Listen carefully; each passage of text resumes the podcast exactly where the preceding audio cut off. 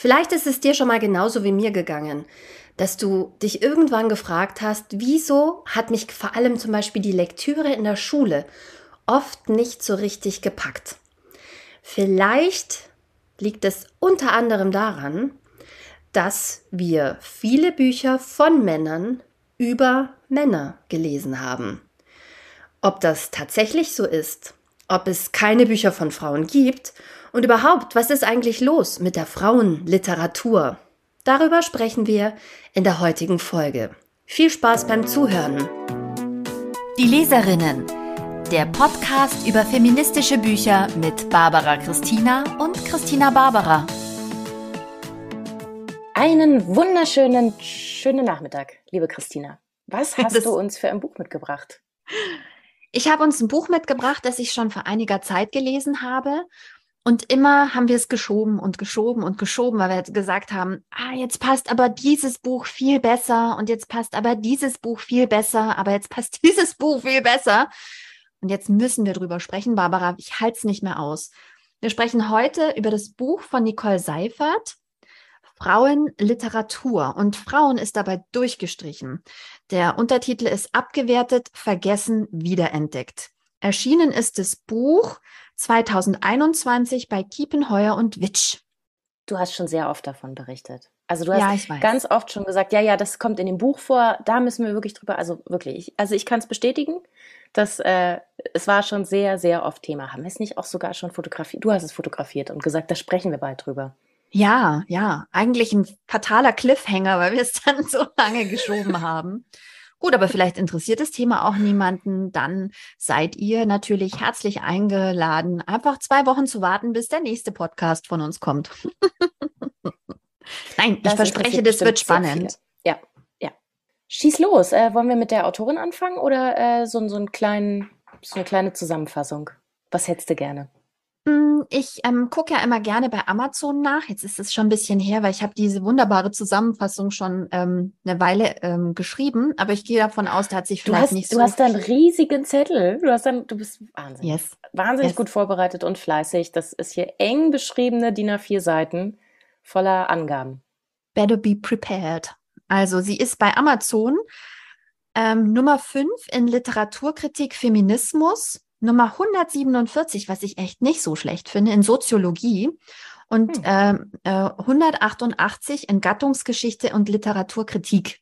Hm.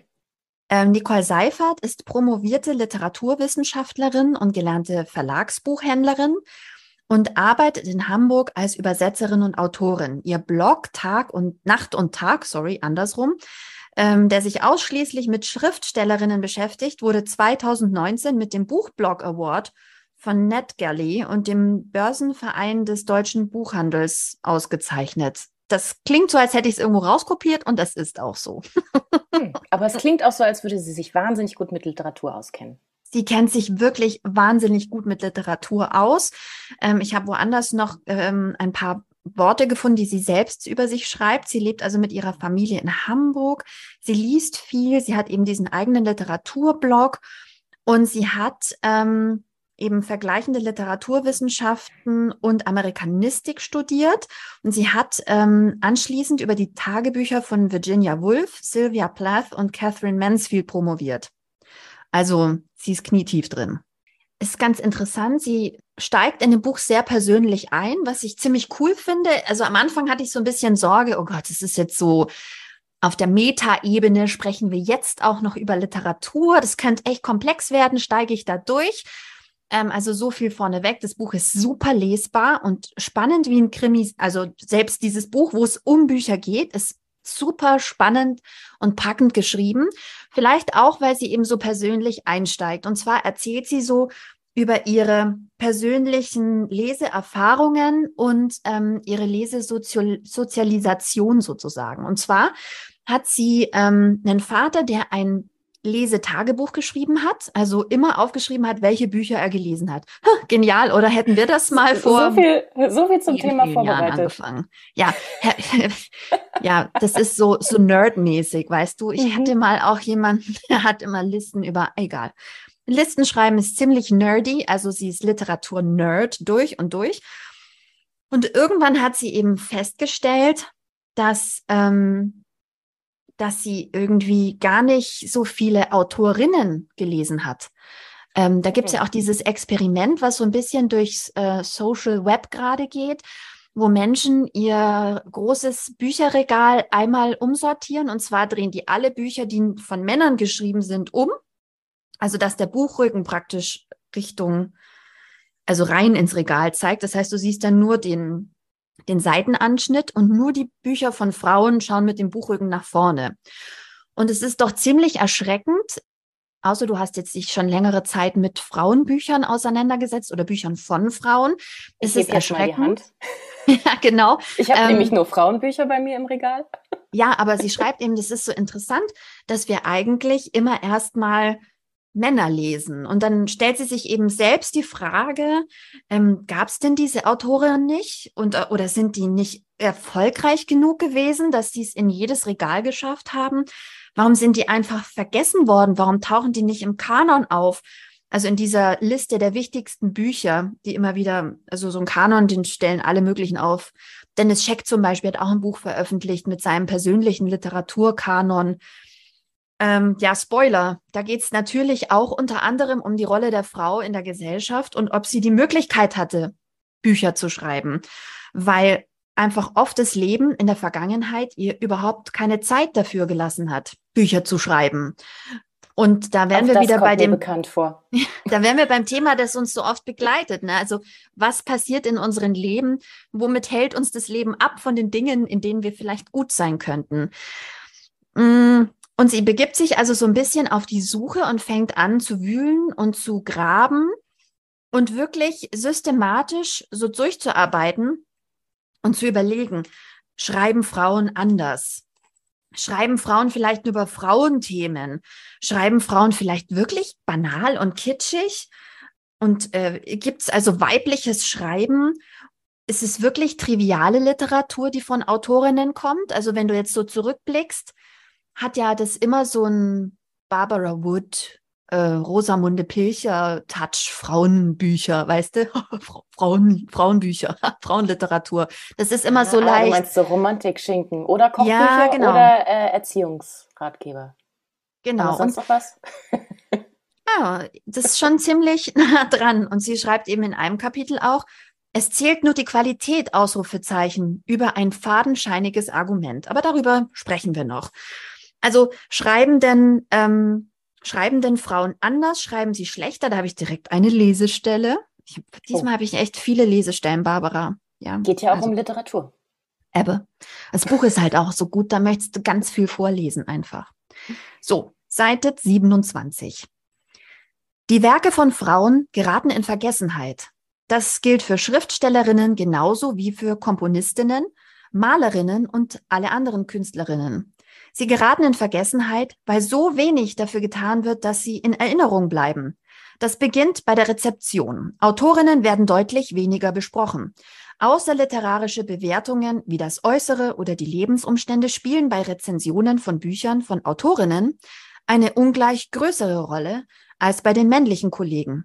Immer noch. In Klammern, ich gehe auf beide später noch genauer ein. In Klammern, ich auch.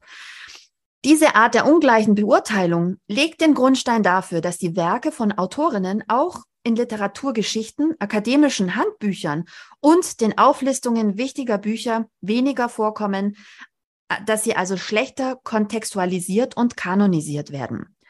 Was wiederum zur Folge hat, dass ihre Werke irgendwann nicht mehr aufgelegt werden. Im schlimmsten Fall auch nicht archiviert und digitalisiert. Sie verschwinden. Eine weitere Folge davon, Autorinnen, Autorinnen werden schlechter erforscht und an Universitäten weniger gelehrt. Das wiederum bedeutet, dass es für Redaktionen schwierig wird, zum Beispiel anlässlich des Todes oder eines Gedenktages Expertinnen für diese Künstlerinnen zu finden. Also wird schlichtweg gar nicht über sie berichtet in äh, Zitat, nicht das Erinnern, sondern das Vergessen ist der Normalfall in Kultur und Gesellschaft. So die Kulturwissenschaftlerin Alida Assmann. Das Zitat geht weiter. Vergessen geschieht lautlos, unspektakulär und allüberall. Erinnern ist demgegenüber die unwahrscheinlichere Ausnahme, die auf bestimmten Voraussetzungen beruht. Zitat Ende. Damit Künstlerinnen und ihre Werke in, Erinner in Erinnerung bleiben, müsste demnach aktiv etwas dafür getan werden. Und ähm, das ist ein Thema, mit dem wir uns schon viel auseinandergesetzt haben, nicht nur bei Künstlerinnen, sondern auch zum Beispiel bei Politikerinnen schon. Ja, oder bei Musikerinnen. Talking about me. ähm, Entschuldigung, ich wollte gar nicht über mich. Naja, vielleicht doch. Ach, ich rede so gerne über mich. Aber ähm, äh, was ich auch nochmal anmerken wollte mit diesem, ähm, da müsste man aktiv gegen vorgehen, das hattest du ja auf, äh, in der Story gepostet. Da gibt es jetzt äh, eine Frau, die aktiv ähm, Wikipedia-Einträge schreibt über Frauen.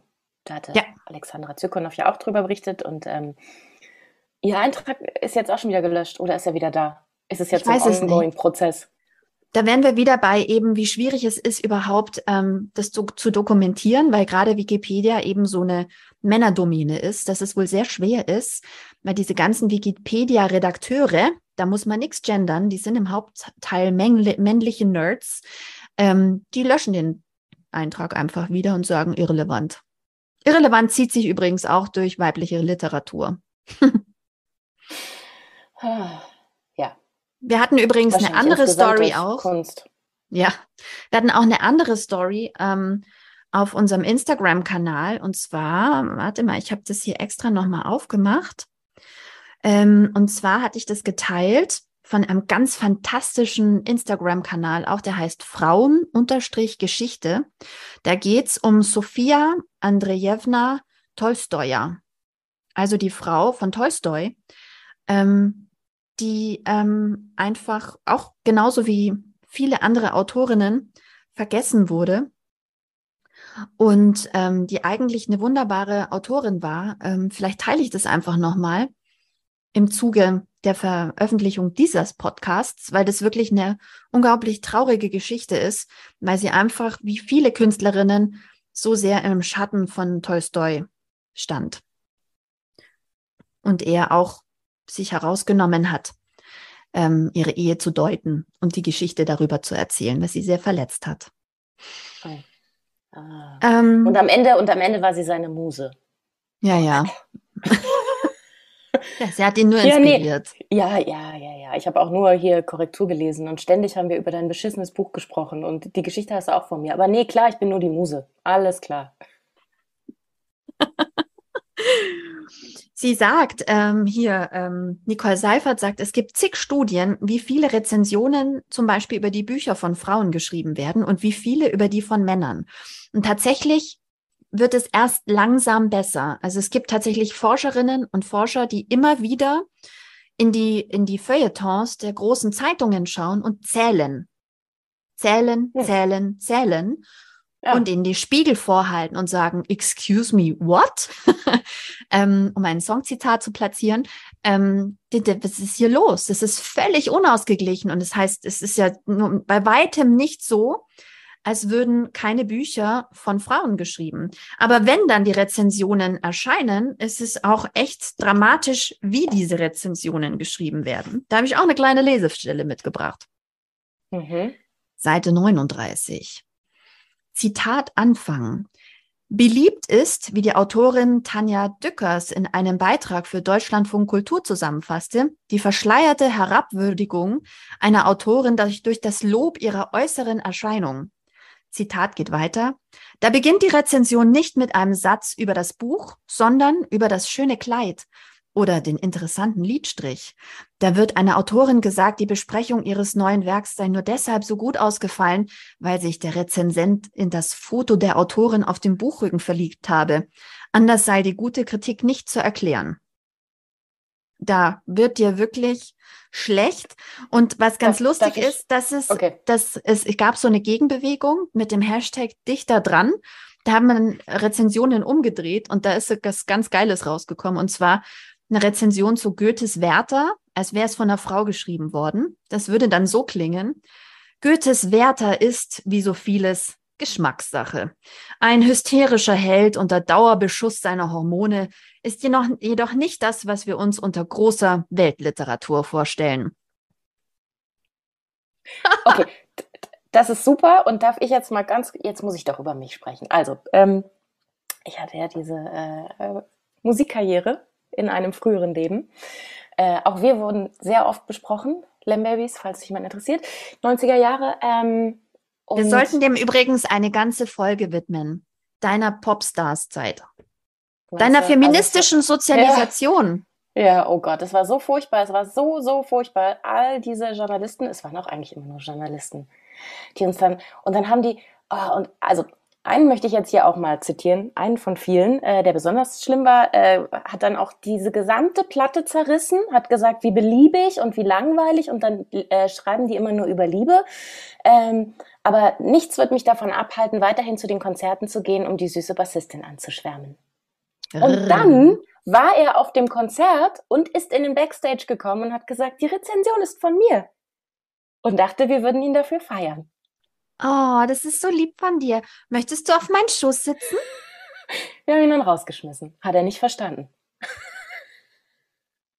Der hat gedacht, eine Hand wäscht die andere, Barbara. Und dann sagst du sowas wie, ich schaue dir tief in die Augen und sage dir, ich tue alles für dich, für diese schöne Rezension.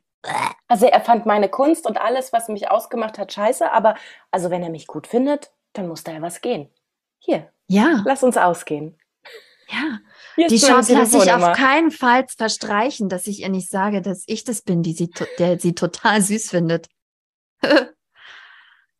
Please. Ähm, ja, und so, also es, es ging halt echt meistens um darum, was wir getragen haben und wie unser Make-up war und wie kurz unsere Röcke und so. Und ähm, ich wusste gar nicht, dass das bei Büchern auch passiert. Das ist oh, also ja. systemisch. Ich dachte, das hat einfach nur uns getroffen, war gar nicht so dramatisch. Auch die, ähm, die Nobelpreisträgerin, hier diese französische Autorin, sogar als sie den Nobelpreis bekommen hat, hat das hatten wir auch in den Stories, ähm, da gab es noch so, so Artikel, die eingeleitet wurden mit, ähm, sie hat immer noch diese, diese stille Erotik, die sie umgibt. Und dann so, ja, als 70-Jährige habe ich auch echt keine anderen Ziele im Leben, als dass du mich noch erotisch findest, statt über meine Kunst zu sprechen, die einen fucking Nobelpreis gewonnen hat. Hallo? Also, das war wirklich ad absurdum, ja, dass diese Menschen es gar nicht, das merken die gar nicht, Barbara. Nee, die merken nicht. die nicht. Nein, nein, weil wir Frauen sind ja auch, wenn wir Kunst machen, halt Menschen zweiter Klasse. Okay, ich hm. bin verbittert. Also vielleicht sollten wir wirklich diese Folge machen. Äh, vielleicht interessiert es jemanden. Ähm, Worst of äh, Beiträge über äh, Rezensionen über meine Band. Oh ja, ich glaube, das wird lustig. Ich habe sie aufgehoben. Ich habe sie aufgehoben. Letztens haben wir sie rausgeholt und dann haben wir alle nochmal festgestellt, ah, es war ja viel schlimmer, als wir es in Erinnerung hatten. Ja, im Kontext der Zeit ist es nochmal anders. Ja. Also ich meine, das ja. waren ja, das waren ja die, na, späten 90er, frühen 2000er. Mhm. Mhm. Da waren wir ja hart gebeutelt durch die mhm. Sexualisierung aller mhm. Künstlerinnen. Mhm. Britney Spears musste auf einmal diese, diese Jeans tragen, die gerade über den Schambereich gingen und It's Britney Bitch singen. Und ähm, das war ja alles Sex. Ja, ja. Also kann, vielleicht schreibt uns jemand in die Kommentare. Wir haben, wir haben sehr, sehr besteht. Ich aufmerksame Hörerinnen. Liebe Grüße gehen raus aus Ta an Tanja, der übrigens am Freitag aufgefallen ist, ähm, dass ich noch nicht den Podcast hochgeladen habe. Ich habe mich so gefreut, also auch, auch Schames erfüllt habe ich mich gefreut, aber ich habe mich so gefreut, das war so süß. Aber zurück zum Thema. Also wenn wir aber über Literatur. Hörer. Wir haben auch Hörer. Wir haben auch, wir haben auch Hörer. Wir sind Enrico? sehr stolz auf unsere Hörer. Nils. Nils hat gesagt, er hört uns seit ein paar Folgen. Nils ja. Pickert. Ja. Das war, da waren wir starstruck. Mhm. ähm, empfiehlt uns weiter, weiter, zum Buch. Wir sind, ja. wir sind abgeschweift. Ich bin, abge ich bin again abgeschweift. Ja, aber auch wenn wir jetzt so drüber sprechen, was wir so lesen in der Schule. Ähm, ich habe ja schon erzählt, irgendwann ist mir persönlich, um, um, um über den Bogen zu spannen, aus dem Persönlichen wieder zum Allgemeinen, mir ging es so, dass ich wirklich irgendwann, als ich so älter wurde, dachte, was für ein Scheißdreck habe ich eigentlich lesen müssen über irgendwelche Midlife-Crisis-Männer, ähm, über den guten Werther, über den Faust. Ähm, sorry, ich verstehe Faust nicht. Ich bin kein Mann und ich verstehe das mit dem Gretchen auch nicht, ja, Horniness und so. Ich verstehe es nicht. Ähm, und äh, Homo Faber. Warum müssen wir das, ist, das, das ganze Homo Zeug lesen? Ja, warum? Why? Ja. Und da ist ja, eben die Frage. Stimmt. Oh Gott, das hatte ich total verdrängt. Danke, dass du dich immer an alles erinnerst. Ja, warum lesen wir so? Ja, warum, warum lesen wir passieren? so? Ja, weil ich auch dieses Buch gelesen habe, Barbara. Aber ich habe mich damit wirklich schon vorher auseinandergesetzt. Ähm, und warum lesen wir so viel über das Erleben von Männern und nicht über das mhm. Erleben von Frauen? Das wäre doch für Jungs auch wichtig, dass das Schulliteratur ist. Da habe ich ein Beispiel. Mhm. Achtung, listen, Seite 54. Ähm, da geht es so ein bisschen um das männliche, die männliche und die weibliche Perspektive. Und sie hat ein cooles Beispiel für ein Buch von 1996. Ein hochinteressanter Roman ist in diesem Zusammenhang Verführungen, der 1996 erschienene Debütroman von Marlene Streruwitz, in dem das Leben einer verlassenen berufstätigen Frau, die alleinerziehende Mutter zweier Töchter ist, konsequent in all seinen Facetten erzählt wird. Ohne Rücksicht auf Konventionen stellt Marlene Strerowitz das körperliche und emotionale Erleben ihrer Figur genau dar, von der Hausarbeit über die Ambivalenz des Mutterseins bis zum Sexismus am Arbeitsplatz Platz und den Verlegenheiten, in die sie durch ihre Menstruation gerät, bis hin zu ihrer Sehnsucht nach einem Mann. Das war 1996 radikal und liest sich auch 25 Jahre später noch wie neu. Im literarischen Quartett rief diese Darstellung damals nicht nur bei Marcel Reich-Ranitzky heftigen Widerspruch hervor. Zu beweisen, dass das Leben einer Frau, die von ihrem Mann verlassen werde, traurig sei. Mit allem Kummer und allen Katastrophen des Alltags halte er für überflüssig. Die Natur habe es leider so eingerichtet, dass allen Ärger die Frau habe. Der Gast der Sendung, der Literaturkritiker Hajo Steinert, blieb sachlicher, konnte in diesem weiblichen Alltag aber auch kein literaturfähiges Sujet erkennen. Sigrid Löffler hielt dagegen. Die Banalität des Alltags, die Banalitäten des Alltags, das seien ja gerade das Thema dieses Romans. Und wenn man beschreiben wolle, warum Frauen es so schwer hätten, zu sich selbst zu finden, dann müsse man das so beschreiben. Löffler sah in dem Roman zu Recht einen weiblichen Bildungsroman, was Hajo Steinert abwegig fand. Darf ich mich da mal draufsetzen? Ja, bitte. Da sind ja gleich ganz viele, ganz äh, Tabubrüche drin. Also A, äh, die Mutter, die dann auch noch äh, Sexualität haben möchte. Oh mein Gott.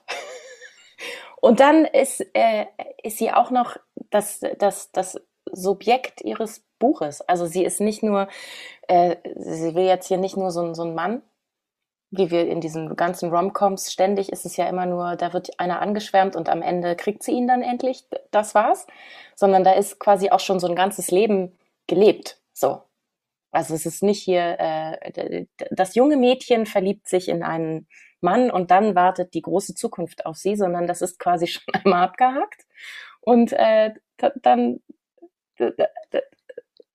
dass das äh, genau dass dass sie halt das das das Subjekt ihrer ihrer Geschichte ist. Und das sieht halt einfach anders aus als das was ähm, Männer in ihrer Erfahrungswelt haben. Und dann ist es so äh, das gilt doch gar nicht. Also was soll denn das da ist ja überhaupt gar kein der Abenteurer der Held wo ist denn der da kommt er gar nicht vor oder was ja die fragile Männlichkeit die da nicht genannt ja. wird ja aber da siehst du mal die das Erleben von Frauen wird trivi als trivial angesehen. Das ist Pillipalli. Aber was Männer fühlen, das ist sehr, sehr wichtig. Darüber müssen wir seitenweise lesen. Ich meine, wie viele weinerliche Songs, weil jetzt langsam komme ich nämlich auch dahin, dass ich jetzt langsam auch diese weinerlichen Männersongs nur noch schwer aushalte. Ich kann es nicht mehr. Was haben wir denn in, was haben wir denn in der Indie-Disco da ertragen? Ich, ich halte es kaum mehr. aus. Nur weil der Beat gut war. Ja, nee, weil, also ich habe gedacht, das bin ja auch ich. Also wie viel Selbstverleugnung kann man denn haben? Yes. Ich bin auch so ein weinerlicher Mann. Hä? Ja, du identifizierst dich dann mit diesem ja. weinerlichen Mann. Ja, weil wir es ja auch so gewöhnt sind. Also wir sind ja auch so sozialisiert, dass okay, dann haben wir halt jetzt keine Vorbilder und dann müssen wir uns halt das nächste schnappen, was da so männlich rumspringt um uns herum. Ganz grauenhaft, zu was wir gezwungen wurden. Naja, also ich muss auch sagen, dass ähm, Habe ich es schon mal gesagt? Ich weiß es nicht. Aber männliche Kunst, die sich ihrer Privilegien nicht bewusst ist, kann ich, äh, will ich gerade nicht, kann ich nicht ertragen. Hm. Lese ich nicht, höre ich nicht, sehe ich nicht, mag ich nicht. Ja, und Hat mir ich finde mehr, auch, mir nichts mehr. Also ich habe zum Beispiel auch das Buch gelesen, Alte Sorten, was sehr hochgelobt ist. Ja, da geht's um zwei Frauenfiguren, geschrieben von einem Mann. Und es ist wirklich ein schön geschriebenes Buch. Aber irgendwann schreibt er so über die Gefühle dieser Frauen und dass die eine sich so sehr erkennt in der anderen. Und da ging mir das wirklich zu kurz. Also da habe ich gedacht, die Parallele sehe ich jetzt gerade nicht. Und die, die Wut, die du da gerade beschreibst, kann ich überhaupt nicht als weibliche Wut empfinden. So, die kommt und dann ebbt sie so ab. Ja, so, hä?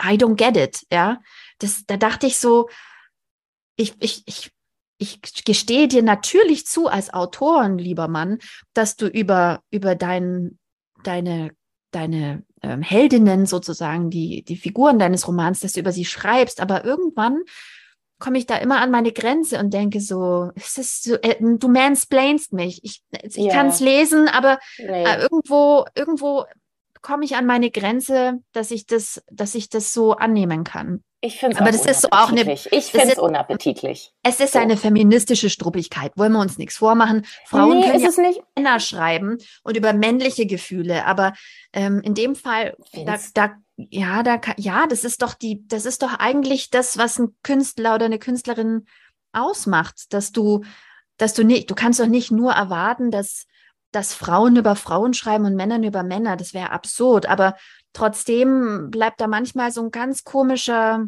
gerade wenn Männer über Frauen schreiben, bleibt manchmal so ein komischer Geschmack, Geschmack. Ja, ja, ja.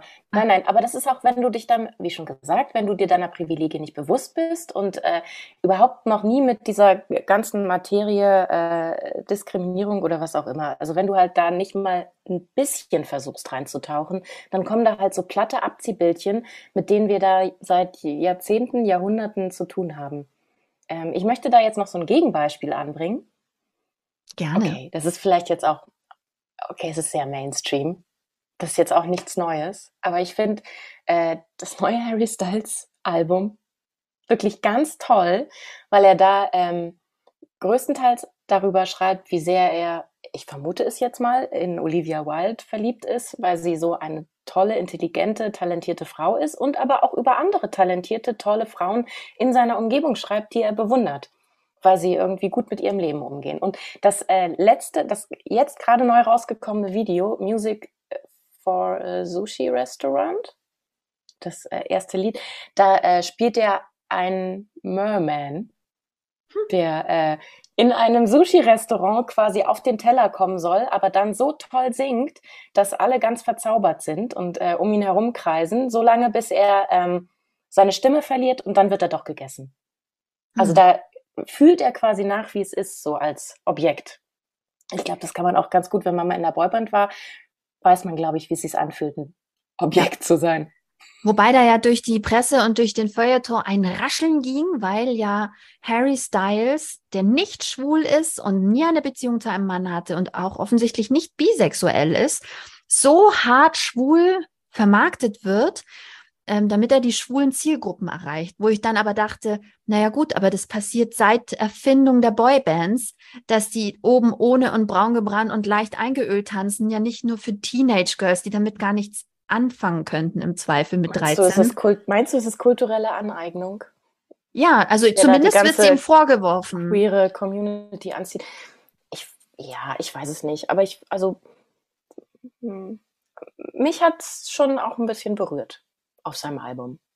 Also der Vollständigkeitshalber haben wir es hier erwähnt, aber das spannt einen ganz guten Bogen, weil sie nämlich auch sagt, wenn wir solche, solche Sachen nicht ähm, in der Schule lesen und wenn zum Beispiel in der Corona-Zeit einmal, schreibt sie, Albert Camus die Pest in die Kamera gehalten wird und alle das Buch lesen, als wäre es jetzt Hausaufgabe, dann ähm, hätte es doch auch vielleicht einen Hinweis zu Die Entbehrlichen von Nini Holmquist zum Beispiel sein können oder zu Marlene Haushofers Die Wand, was ja auch so toll verfilmt wurde mit Martina Giddick.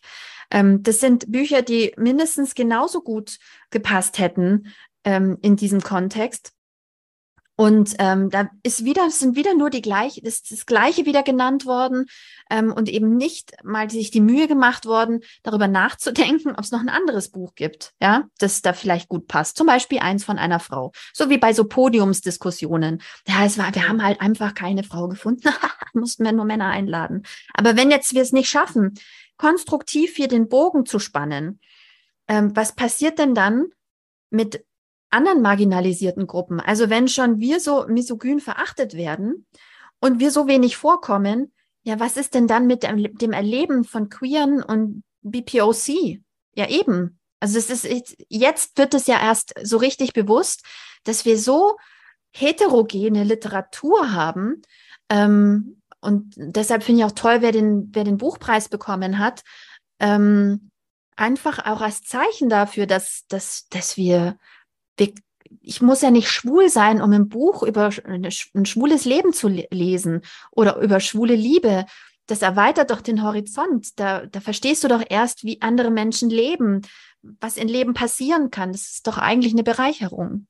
Und ich muss sagen, ich, ähm, also ich mag schon auch so romantische Filme. Und eigentlich ist es da auch egal, wer sich jetzt da gerade in wen verliebt. Sagst Call du? By Your Name hab, also habe ich es, pff, ging, ging super. Ja, aber du bist ja auch nicht homophob. Ja. Du musst ja nicht deine Männlichkeit verteidigen. It's a problem. Mein größter Aha-Moment, Barbara, bei diesem Buch, ich schlage direkt mal auf, auf Seite 69, was ich in meinen tollen Aufzeichnungen hier mir notiert habe. Ich habe übrigens wahnsinnig viele Eselsohren hier drin. Ähm, und zwar ähm, Wusstest du, dass der erste deutsche Frauenroman Goethe inspiriert hat zu Die Leiden des jungen Werther? ja. Die Geschichte, des Fräulein, die Geschichte des Fräulein von Sternheim von Sophie von La Roche wurde ah. 1771 veröffentlicht und ähm, erschien zuerst anonym, aber gekennzeichnet als Roman einer Frau. Und ähm, das ist eigentlich die Vorlage zu Die Leiden des jungen Werthers. Und war ja. das äh, eine äh, weibliche Protagonistin oder ein männlicher? Das Fräulein von Sternheim. Ach so. Mhm. Das heißt, dann hat er es quasi umgedreht. Mhm. Er hat dann ja. gesagt, das ist ja toll, das kann man doch auch über einen Mann schreiben. Und ähm, Wer hat schon jemals über die Geschichte von des Fräuleins von Sternheim gehört? Niemand. Niemand. Und da gibt's noch einen ganz guten Vergleich. Ähm, da zieht sie nämlich ganz tolle Parallelen und analysiert es so trennscharf. Wirklich genial. Also sie sucht richtig Bücher aus der gleichen Zeit heraus, die, die ähnlich berühmt zum Beispiel waren zu ihrer Zeit, ja, und ähnlich erfolgreich. Und die Frage stellt sie dann, an welches Buch erinnern wir uns? Also, kennst du von Gabriele Reuter aus guter Familie? Nee. Kennst du von Theodor Fontane Effi Briest? ja. Das siehst du mal. Moment, da muss ich mal auf Seite 90 blättern, denn zu ihrer Zeit, als die Bücher erschienen sind, ähm, waren beide Bücher Bestseller. Und ähm, Reuters Buch ist aber einfach nicht erinnert worden. Oh, es ist so furchtbar. Ja, und warum liegt, woran liegt das? Es gab einfach nie eine Edition der gesammelten Werke von Reuters und sie wurde deshalb einfach vergessen. Es gibt so verschiedene Schritte, wie du praktisch erinnert wirst. Hm, Goethe zum Beispiel hat ja all seine Texte und all seine Sachen ähm, schon vorsortiert, dass die dann später top, tip, top archiviert werden, damit er sehr gut erinnert wird. Und wenn Wo du jetzt Autor, man denn das? Das hat er sich selber ausgedacht. Der war ja ziemlich schlau, ja. Und er hat auch natürlich Schiller gesehen, der super jung gestorben ist und sein ganzes Zettelwerk irgendwie nicht sortiert hinterlassen hat. Ähm, dass der so, so gut erinnert wird, das hat andere Gründe. Ähm, aber das, das moderne Archivieren ist aus der Zeit entstanden, als Goethe gesagt hat, also hier, meine gesammelten Dinge, die könnt ihr jetzt hier in Weimar schön ablegen. Hm. Aber Frauen sind einfach nicht abgeheftet worden. Das ist doch unglaublich. Ah, das ist ja wie bei äh, Unsichtbare Frauen, als äh, da der kurze Exkurs über äh, diesen einen Komponisten, der äh, auch zeitgleich mit der Komponistin wahnsinnig bekannt war und an sie erinnert man sich nicht und an ihn schon, weil er dann irgendwie äh, dafür bezahlt hat, dass einmal im Jahr ein äh, äh, Memorium für ihn gesungen wird mit seinen besten Werken werden aufgeführt und eine, äh, ein Archiv angelegt und meine Güte, woran man auch noch denken muss. Ja, übrigens, was ich total irre fand, was ich Vielleicht jetzt hatten die Frauen weit, keine Zeit dafür. Nein, wahrscheinlich. Also tatsächlich zieht es sich ja durch die Geschichte. Also ich meine auch bei Frau Tolstoi, ja. Ähm, die hatte halt viele Kinder auch und ähm, hat sich um ihren Mann kümmern müssen, der offensichtlich sonst völlig hilflos gewesen wäre. Und ähm, sie dann, glaube ich, noch durch den Kakao gezogen hat in einem Buch. Ähm, was ich übrigens spannend fand, ähm, weil es jetzt hier chronologisch im Buch als nächstes käme, es gibt ein ganzes Genre über The Mad Woman in the Attic. Also die mhm. Verrückte auf dem Dachboden. Mhm. Ähm, da könnten wir eine eigene Sendung zufüllen, wie praktisch ähm, diese, diese verrückte Frau auf dem Dachboden auch so als, ähm, ja, dein, das, das Verrückte in dir sozusagen ja. ähm, immer wieder auftaucht. Ähm, das, ist, das ist hochdramatisch, das hat mich sehr berührt. Also allein deshalb sollte man dieses Buch lesen. Und auch, äh, ähm, also ich, das ist ja auch die Wut. Also ja, genau. Äh, äh ist dieses, dieses andere Buch, äh, Speak Out von äh, Soraya Shemali, über das ich wirklich auch nochmal sprechen möchte. Da geht es halt auch darum, wie ähm, äh, unweiblich Wut gelesen wird. Ist das richtig formuliert? Ja. Also Frauen dürfen nicht wütend sein. Wenn sie wütend sind, dann sind sie halt verrückt. Die verrückte Frau auf dem Dachboden. Ja, genau. Genau. Und dann kannst du sie einfach in den Dachboden schieben. Ja, oder in, äh, in die Klinik einweisen und behandeln. Ja. Ah, ah, ganz dunkles Kapitel. Ja, aber ich möchte nochmal wirklich betonen, das Buch von Nicole Seifert geht wirklich rasiermesserscharf ähm, durch diese Themen durch und sehr kritisch seziert sie das Scheibchen für Scheibchen. Ist es hier gerade nur ein Gefühl, das ich habe, dass da irgendwie ein Ungleichgewicht ist? Sie versucht wirklich ganz klar ähm, Dinge zu beleuchten, ähm, ganz ähm, neutral Dinge zu betrachten und miteinander zu vergleichen und sich zu überlegen, was ist da passiert? Warum, warum ist es für die Frau anders gelaufen als für den Mann? Und jetzt möchte man ja meinen, na ja, aber jetzt schicken ja Autorinnen und Autoren ihre, ihre Skripte an die, Roma, äh, an die Verlage. Und die werden ja dann wohl gucken, dass das einigermaßen ausgeglichen ist. Ich meine, nicht zuletzt seit dem Hashtag Frauen lesen, ähm, lesen Frauen oft bewusster Bücher von Frauen, ich zum Beispiel, weil ich interessanterweise seitdem fast nicht mehr daneben greife. Also ich lese wirklich. Ich, ich habe den nicht mitbekommen. Es gibt so einen Hashtag, der heißt Frauen lesen. Wir verwenden den oft oh. auf Instagram. Ach, ah, ah, du verwendest ihn oft. Ja, ja, ja, ja. Das ist, ich frage das nur für die interessierte Zuhörerin. Danke, Barbara, das dass du das so schön gefragt hast, damit wir das sehr transparent machen. Ja, was ähm, ist denn dieses Frauenlesen? Woher kommt denn das? Das ist so ein Hashtag, wo eben auch anderen Frauen aufgefallen ist, dass einfach Frau, Bücher von Frauen oft untergehen und ähm, man eigentlich denen eine Bühne, Bühne bereiten muss. Und ähm, eben ähm, viele Frauen haben dann angefangen, eben äh, ganz bewusst nach guten Büchern von Frauen zu suchen. Und dann unter Frauenlesen hat man so Tipps ausgetauscht. Und auch darüber bin ich zum Beispiel auch zum Frauenlesen gekommen. Also ich habe meine ersten Tipps tatsächlich über den Hashtag gesucht und da sehr, sehr fantastische Bücher gefunden einfach. Es ist aber immer noch nicht so, dass das Verlagsprogramm ausgeglichen ist. Und jetzt könnte man ja meinen, dass, ähm, dass das aber doch gerecht zugeht. Also da geht es doch um Qualität ganz sicherlich. Und wir wissen doch auch, wie viele Frauen in Verlagen arbeiten. ja, aber das ist Interessante und das war ein richtiger Aha-Moment in dem Buch. Sie, sie steigert es auch so ein bisschen nach hinten raus ähm, zu diesem einen tollen Aha-Moment auch. Wie ich finde, einem der tollen Aha-Momente. Auf Seite 154 schreibt sie, ähm, dass, ähm, dass man ja eigentlich nur sehen kann, ob es da ähm, Geschmäckle gibt, sozusagen, wenn man anonymisiert Manuskripte anschauen würde.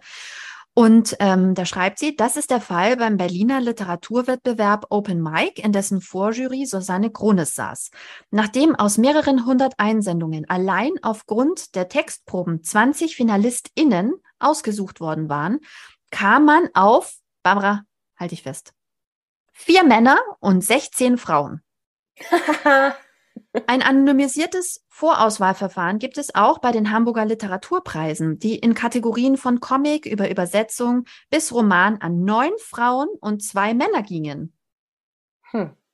Das kann passieren, wenn man das mit der Qualität einmal ernst nimmt. So schreibt sie es. Aber das ist doch unglaublich, oder? Also, das ist doch verrückt. Das ist ja wie mit Lässt man die Vorein bei umgekehrt lässt man die, schreibt sie weiter, lässt man die Voreingenommenheit walten, sieht es anders aus. Dann kommen Frauen auf einen Anteil von nur 13 Prozent aller Literaturnobelpreise und auf 15 Prozent aller Georg Büchner Preise, davon gerade mal eine schwarze Autorin und nur zwei aus dem globalen Süden. Offensichtlich schreibt da halt auch keiner. Oder? Äh, ja, ähm, um, warte mal, äh, nachdem ich dir ja hier so reingeplappert habe, bringe ich noch mal ganz kurz den Satz zu Ende. Ähm, äh, wo wurde in irgendeiner, ähm, äh, war das in New York oder so, dieses Vorspielen hinter dem Vorhang wurde eingeführt. Ähm, hattest du das nicht erzählt oder war das auch in dem Unsichtbare Frauenbuch, ähm, dass dann, wenn jemand Neues fürs Orchester gesucht wird, äh, hinterm Vorhang das Vorspielen stattgefunden ja. hat und dann war es plötzlich ausgeglichen. So. Äh, das wollte ich zum einen nochmal anmerken dazu. Ja, eben. Und dann genau. wollte ich dazu nochmal anmerken, ähm, äh, wir leisten ja hier so eine Menge Aufklärungsarbeit, äh, damit aus diesem unbewussten Gefühl, dass da was nicht stimmt, ähm, mit der Fairness und der Gerechtigkeit für uns Frauen äh, auch ähm, Fakten werden. Ähm, ich würde mir aber auch wirklich wünschen, und ich weiß nicht, warum das nicht passiert, dass dann diese ganzen männlichen Preisträger auch sagen, kann doch nicht sein, dass wir hier wieder nur weiße Männer sitzen. Das finde ich nicht gut. Da, diesen Preis möchte ich nicht. Wenn der so unausgewogen ist, dann möchte ich den Preis nicht. Ich meine, andersrum passiert das ja auch. Also eine Freundin von mir, die ist im Vorstand vom Medienboard Berlin-Brandenburg. Und sie sagt, sie lehnt ähm, Podiumsdiskussionen ab, wo sie die einzige Frau ist. Da hat sie keinen Bock drauf. Nur 50-50. Aber warum sagen Männer denn das nicht? Sagen, nee, also wenn hier nur so weiße Männer oder Männer sitzen, mach ich nicht. Das würde ich mir wirklich wünschen. Hashtag not all men. Es gibt ja inzwischen Männer, die darauf hinweisen und die das auch anprangern. Aber dann kommt ja immer dieses, ja, wir haben halt auch wirklich niemanden gefunden. Wir haben niemanden. Es ist ja wie beim Gemeinderat, weißt du, es gibt einfach keine netten Frauen, die zwischen 19 und 23 Uhr mit dem Gemeinderat sich irgendwie die Zeit totschlagen. Ach so, naja, ja, die haben also, Familie. Also wie schon gesagt, da muss halt die Entscheidung, also hier bei meiner Freundin ist dann halt so, mache ich nicht mit. Also müsste, löst es anders. Oder besorgt genügend Frauen, dann mache ich auch mit, aber ansonsten nicht. Und genauso müssten Männer das halt auch halten. Ja. Ja. Und dann wären wir sehr viel schneller, sehr viel weiter. Ihr müsst mitmachen. Ihr müsst doch nur mitmachen. Deshalb ist ja Feminismus nicht nur eine Frage von Frauengleichberechtigung. Das ist doch auch wichtig für Männer. Es wird ja, doch auch viel lustiger. Auch, auch, mit beschäftigen. Ja. Aber ja, es, es tut natürlich weh, wenn man Privilegien abgibt. Das ist auch immer ein bisschen Verlust. Damit muss man dann auch klarkommen. Ja. Dann kriegt man halt nicht mehr alle Preise, sondern nur noch ein paar. Also die Hälfte. Hm. Barbara, du willst mich bestimmt jetzt nach meiner Lieblingsstelle fragen. Ja, Hätte ich jetzt sofort nach dem Punkt gemacht. Sag mal, Christina, was ist denn deine Lieblingsstelle aus dem Buch? Hast du Barbara, da das was ist, zum Vorlesen? Ja, das ist so gut, dass du fragst. Ähm, und zwar ähm, Seite 121. Da geht es darum, dass gerade die Frauenbewegung dafür ein Bewusstsein geschaffen hat, dass es für die weibliche Perspektive in der Literatur keine Tradition gibt und gab, dass eine Geschichtsschreibung weiblicher Subjektivität fehlt. Und ähm, da habe ich ein ganz, eine ganz coole Lesestelle mitgebracht, ähm, die wie, wie für mich als ähm, DIY-Feministin, die sich auch immer noch so rantastet, äh, wirklich sehr, sehr spannend war, war und wo sie nochmal wirklich sehr hart auch auf das feministische Thema eingeht. Die Autorin Tanja Dückers brachte es in einem Beitrag für Deutschlandfunk Kultur so auf den Punkt. Zitat. Endlose Abhandlungen über Potenz- und Prostataprobleme gelten jedes Jahr als Nobelpreisträchtig. Wenn Autorinnen übers Kinderkriegen oder ihren Körper schreiben, wird dies schnell als Menstruationsprosa abgetan. So machte Marcel Reich-Ranitzky beim ersten Klagenfurter Bachmann-Wettbewerb im Jahr 1977 Karin Struck mit den Worten nieder, wen interessiert, was die Frau denkt, was sie fühlt, während sie menstruiert. Das hat er wirklich so gesagt. Das, ähm, das ist keine Literatur, das ist ein Verbrechen. Wie bitte? Das hat Marcel Reich-Ranitzky, der Literaturpapst, den ich seit diesem Zitat also beim besten Willen nicht mehr ernst nehmen kann, in Gott hab ihn selig, aber what the Scheißfuck, ja, damit wir unseren Explicit-Button auch wieder verdienen. Ähm, was maßt sich dieser Mann an? Und also jetzt nochmal zurück zur Schulliteratur. Nochmal ganz kurz, ich glaube, die Autorin hat den auch gefressen. Also der kommt jetzt schon wirklich sehr oft vor. Kann ja. es sein, dass sie auch angefressen ist. Ein Macho. Ein Macho. Und ich meine, ganz sicher, ich meine, entschuldige, über wie viele Jahre, wie, wir sind Kinder, ich bin auch in den 70ern geboren, ja, du auch. Das heißt, wir sind Was? mit Parodien von Reich Ranitzky, Reich Ranitzky-Parodien waren meine komplette Kindheit und Jugend durch. Also wer Reich nach Ranitzky nachmachen konnte, war ja der King, ja, weil der so eine ganz prägnante Art hatte zu sprechen. Und der war der Literaturpapst. Also ich meine, was Reich Ranitzky gefeiert hat, das war Bestseller, automatisch, das Literaturquartett. Das war, damals gab es ja noch kein Streaming, Leute, das müsst ihr euch vergegenwärtigen. Die Leute haben sich sowas angeschaut, weil sie Buchtipps wollten, weil sie wo wissen wollten, was ist hohe Literatur, ja. Ähm, die gingen in den Buchclubs, um die guten Bücher geschickt zu bekommen. Das, das, das, und dann, dann labert der Sohn Scheißdreck. Ja, aber war der nicht auch echt ganz schön fies? Ich weiß es nicht. Ich habe den, ich habe ihn nicht so richtig mitbekommen. Also, aber wieder so ein Mann, der sich anmaßt, für alle zu sprechen. Also für alle, für alle, alle, allgemeingültig, das Literaturgesetz in Deutschland. Es gibt auf YouTube einen ganz tollen Clip. Da ähm, ist äh, Thomas Gottschalk äh, lädt Helge Schneider und Reich Ranitzky ein, um über das neue, damals neue Buch von Helge Schneider zu sprechen. Ähm, das ist wirklich ganz fantastisch. Also Thomas Gottschalk und Reich Ranitzky, Männer der alten Zeit, ähm, werden quasi von Helge Schneider zerlegt und kriegen es nicht mit. Das ist wirklich ganz köstlich. Ich, äh, ich muss raussuchen und äh, wir posten es. Ja, sehr gerne. Und ich habe da noch was Ergänzendes übrigens. Und zwar ähm, auch sehr interessant, ähm, Seite 626 und 127, der Eklat beim Bachmann-Preis. Also es gibt ganz viele Autorinnen, die sich einfach von Anfang an gewehrt haben gegen den Begriff des weiblichen Schreibens, die einfach gesagt haben, wir schreiben nicht wie Frauen, wir schreiben. Wir schreiben oh gut. Gott, wir schreiben nicht wie ja, Frauen. Das ist ja wie, wie alles, äh, wie, wie weibliche, ja, ja. Verleugne weibliche dich selbst. Musikerinnen und weibliche, äh, äh ist immer noch so ein Wort. Skihulk. Ja. ja, genau, Skihulk.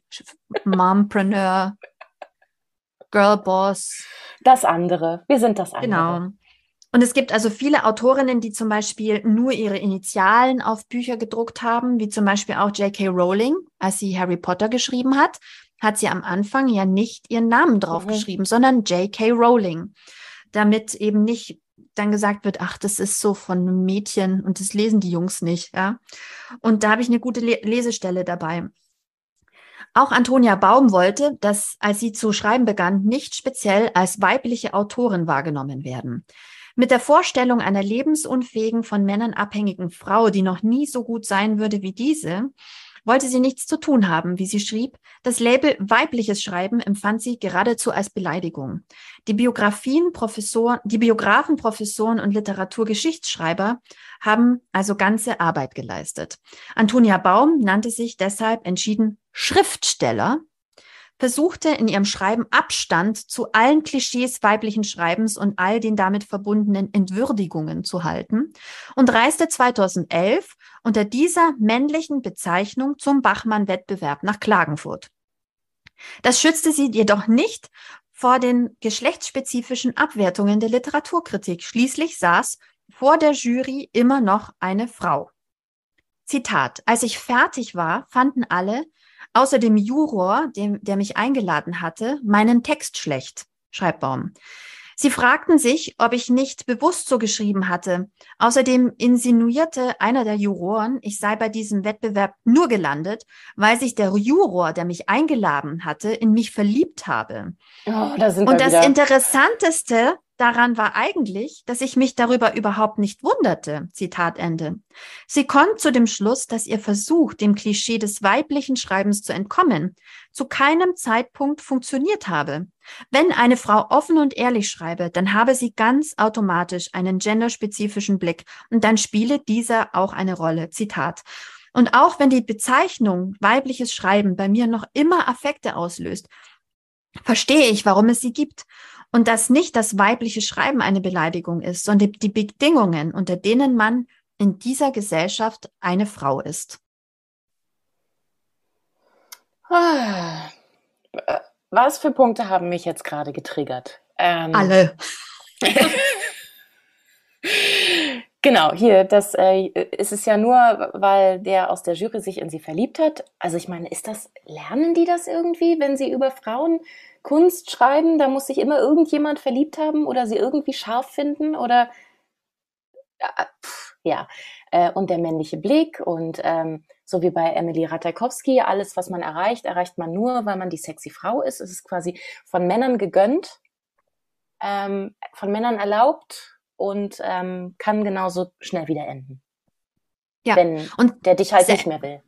Und selbst wenn du zum Beispiel im Job, egal was du beruflich machst, alles verleugnest, die Bücher, die Bilder von deinen Kindern nicht auf dem Schreibtisch stehen hast, dir die Haare kurz scherst und nur noch ganz enge Hosenanzüge, Hosenanzüge. anhast, du bist immer noch die Frau. Du bist, du bist immer, immer, noch die noch, weibliche Führungskraft. Du bist immer noch die weibliche Führungskraft. Und das finde ich ähm, spannt sehr gut den Bogen von diesem Buch. Also selbst wenn du versuchst, alles zu leugnen, also auch dein Selbst zu leugnen, ähm, kannst du ähm, nicht gewinnen. Es gibt so eine ganz spannende Autorin, ähm, die Bücher, so wie die beschrieben werden, es ist nichts für mich, aber es gibt, ich glaube, sie ist Niederländerin. Er, also ne Moment, Xey, Xey ist Niederländerin, Niederländerin. Ah, jetzt wird's kompliziert. Also auf jeden Fall ist es eine Person, die sich keinem Geschlecht zuordnen möchte. Ah, ähm, super spannend und ähm, Allein deshalb ist sie natürlich hyper interessant, auch für den Literaturbetrieb. Ähm, aber oh, der möchte das natürlich. Vorsicht, ja, ist, äh, deshalb ist Xay. Mhm, ähm. Ich weiß jetzt persönlich gerade nicht, welches Pronomen die Person bevorzugt. Ich gebe mir Mühe, Leute, wirklich. Ähm, und ich, das ist nicht despektierlich gemeint alles, sondern die Person, ähm, der möchte ich nicht absprechen, dass sie dass sie das bewusst lebt, was sie empfindet.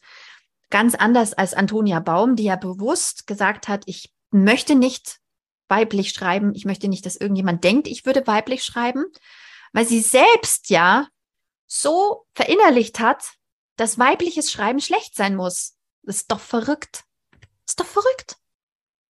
Ja, ich finde es ganz furchtbar, dass wir das Weibliche dann so in uns hassen müssen, um äh, in der Vermutung, dass darüber Erfolg möglich ist. Aber Spoiler ist natürlich auch nicht. Die Brüste gehen nicht ab. Und ich hätte als Jugendliche, ich hätte gerne lieber ähm, das Ereignis gelesen ähm, als Homo Faber. Das hätte doch mir viel mehr mitgegeben. Also darüber zu schreiben, was es bedeutet, eine Abtreibung zu haben, das mhm. hätte doch auch, das hätte doch auch mein, hätte doch männlichen Mitschülern auch was gebracht. Also zu verstehen, Die was es bedeutet. Ja auch zu 50 Prozent dran beteiligt. Richtig. Richtig. Und, und noch viele, viele andere Themen. Also auch ähm, ein Roman über Mental Load, ja, wie die Wut, die bleibt zum Beispiel. Ähm, das das wäre doch hervorragend geeignet als Schulliteratur. Dann als junger Mann bevor du eine feste Freundin hast, bevor du Kinder machst mit der, bevor du zurück in den Job gehst und sagst, ja, ich verdiene halt mehr, ist doch viel besser, wenn du zu Hause bleibst.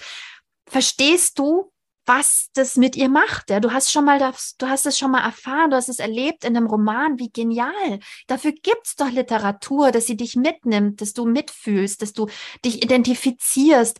Aber anscheinend ist es schon so abwegig, sich mit einer weiblichen Romanheldin zu identifizieren oder es einem Jungen zu, zu, zu aufzubürden, ja, oder einen Jungen dazu zu bringen, dass eine Frau sein Vorbild sein könnte äh, in irgendwas, ist ja so abwägig. Ähm, und unappetitlich. Unappetitlich. Diese, diese ganzen Vorgänge auch, vom weiblichen Körper. Ja, ist bestimmt auch schwul. Ja, dann, dann kannst du vielleicht ähm, Kylie Minogue toll finden. Ähm, ich wollte aber nochmal, das hast du super. Das hast du wirklich, ähm, ich bin bei dir, Christina. Ich fühl's. Ähm, ich wollte auch nochmal zu diesem, zu dieser weiblichen Verleugnung. Ähm, auch ich bin da diverse Wege gegangen jetzt nochmal über mich zu reden. Aber ich dachte, es macht es dann so ein bisschen greifbarer, noch so ein bisschen persönliche Erfahrung hier reinzubringen. Ähm, also jetzt vor allen Dingen auch im Job. Da ist man ja dann so, nee, nee, das Kind ist nicht krank und man hat irgendwie alles organisiert, damit die Oma beim Kind sitzt oder ähm, was auch immer so, nee, ist alles überhaupt kein Problem, nee, ich habe keine Menstruationskrämpfe, ähm, ich bin nur ein bisschen blass, ich schmink mich einfach, dann sieht man es nicht. Und dass man all dieses Weibliche so verleugnet und dass man, nee, nee, es ist kein Problem, ich mache noch ein bisschen, mach noch ein bisschen Überstunden, ich äh, muss nur kurz das wegorganisieren, dass irgendjemand das Kind abholt. Ich habe jetzt beschlossen, ich mache das nicht mehr. Also ich bin auch gerade in der again mal wieder in so einer Jobsituation, wo es dann wieder so, ah, jetzt hier die Mutti und so, ähm, das ist ja mega nervig. Warum ist die denn Mutti? Ähm, das, da hängt ja noch so viel dran und ich möchte es einfach nicht mehr verleugnen. Ist halt so. Und wenn das nicht ankommt und wenn das nicht, dann, dann, dann ist es nicht die richtige Arbeitsstelle. Ja, warum und warum gehen so viele Frauen in die Selbstständigkeit? Wir müssen mal so eine ja. persönliche Folge machen. Ich meine, ja, ich bin Freiberuflerin auch, inzwischen. Ja. Ich bin Freiberuflerin inzwischen, weil ich keinen Bock mehr hatte, rumzuschachern um Stunden. Ich habe mhm. 30 Stunden angeboten. Ich komme 30 Stunden in, den, in dieser Bewerbungsrunde, als ich in den, nach Süddeutschland gezogen bin. Und dann wurde mir immer gesagt, ah, Teilzeit. Oh. Äh, Leute, 30 Stunden von der, von mhm. der Mutter, das mhm. ist praktisch 45 Stunden von manch anderem, ja. Das ist High Potential Superpower. Ähm, und, und für günstiger. Hallo? Das ist der mhm. Super Deal. Und dann, dann, dann wirst du so, ja, also mh, hm, können Sie nicht mehr Stunden? Nö. Und dann, dann kriegst du auch immer noch diesen, ah ja, einen schönen Feierabend. Wie Feierabend? Ich setze mich ja, heute oh, Abend doch ja. eh wieder an mhm. Rechner. Ja, vor allen Dingen Aber, wie Feierabend. Jetzt beginnt die zweite Schicht. Ey, Alter, willst du vielleicht aufs Kind aufpassen? Viel Spaß. Ich würde mich jetzt lieber am Schreibtisch hinsetzen. Ja. Entschuldigung. Oder noch ein Bier da trinken ist er wieder. gehen. Ja, ja. Mut, Mut, Mut. Ja, vielleicht machen wir, vielleicht machen wir mal diese persönliche Sendung und vielleicht sprechen wir auch wirklich nochmal sehr, sehr gerne über das Buch äh, Herzlichen Glückwunsch zur Geburt. Sie sind gefeuert. Unbedingt. Wir sollten mal über oh, diese Jobthemen so aussprechen. Ja, wir haben über diese, oh, diese Jobthemen. Ähm, deswegen, ich wollte jetzt auch gar nicht von, vom, vom Literaturthema so. Ja, ja, aber nee, gar nicht. Nö. Untergestolpert. aber ähm, um den Bogen In den Wald der spannen, Möglichkeiten bin ich gestreunert. Das kleine Eichhörnchen galoppiert davon. Aber ähm, um zurück zum Buch zu kommen, Barbara. Mhm. Das sollte jetzt also auch der Einstieg sein. Ich bringe jetzt öfter auch mal Romane mit. Ähm, mhm. Denn selbst wenn ich ähm, nicht feministische Bücher lesen möchte, stolper ich doch die ganze Zeit über welche oder kriegt sie zum Geburtstag geschenkt oder gewinne sie in Gewinnspielen. Ähm, mhm. Und ähm, deshalb ist es jetzt der perfekte Einstieg gewesen, ähm, für sozusagen irgendwann äh, über, über weibliche Bücher zu sprechen, denn das ist ein Aufruf. Lest dieses Buch von Nicole Seifert, Frauenliteratur. Auch meine Lesestellen können noch nicht mal ansatzweise greifen, wie blitzgescheit diese Frau. Ähm, und wirklich mit dem ganz großen Versuch, das neutral zu betrachten, auch aus dem Gefühl heraus, aber dann zu sagen, hä, ich stelle mir hier eine Frage, wirklich wissenschaftlich versucht sie das aufzuarbeiten, aber dabei so unfassbar lesbar. Das ist eine helle Freude, Leute. Also wenn ihr Bücher mögt und Bücher liebt, sonst würdet ihr vielleicht auch diesen Podcast nicht hören, vielleicht, ähm, dann lest auf jeden Fall auch dieses Buch. Ich lege es euch ans Herz. Es ist wirklich Wie ein Page-Turner. Es ist wirklich ganz toll geschrieben. Ich habe es weggesnackt, wie verrückt. Ähm, es ist alle, für alle Frauen, die äh, dem Hashtag Frauenlesen folgen ähm, und ähm, die vielleicht wie ich in der Schule extrem lustlos Homo Faber gelesen haben und Faust nie verstanden haben. Und trotzdem bin ich nicht dumm, glaube ich. Entschuldigung, du bist die schlauste Frau, die ich kenne. Aber Barbara, deshalb mache ich so gerne diesen Podcast mit dir. Der überhaupt nicht so viel Spaß machen würde, wenn du nicht auch so schlau wärst. Ach, Christina. Dankeschön. ah, bitteschön. Barbara, das nächste Mal bist du wieder dran. Äh, was? Nein, du wolltest doch noch über. Wolltest du nicht noch, wolltest du nicht einen Roman? Okay. Na gut, dann mache ich das nächste Mal noch einen Roman.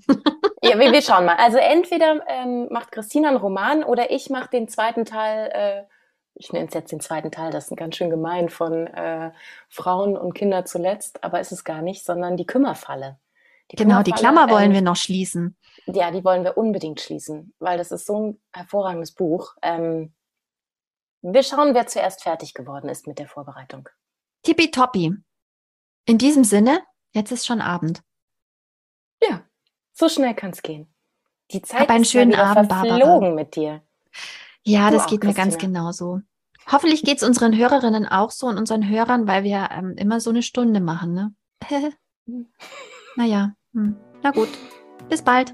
Dann jetzt schnell. Tschüss. Ja, tschüss.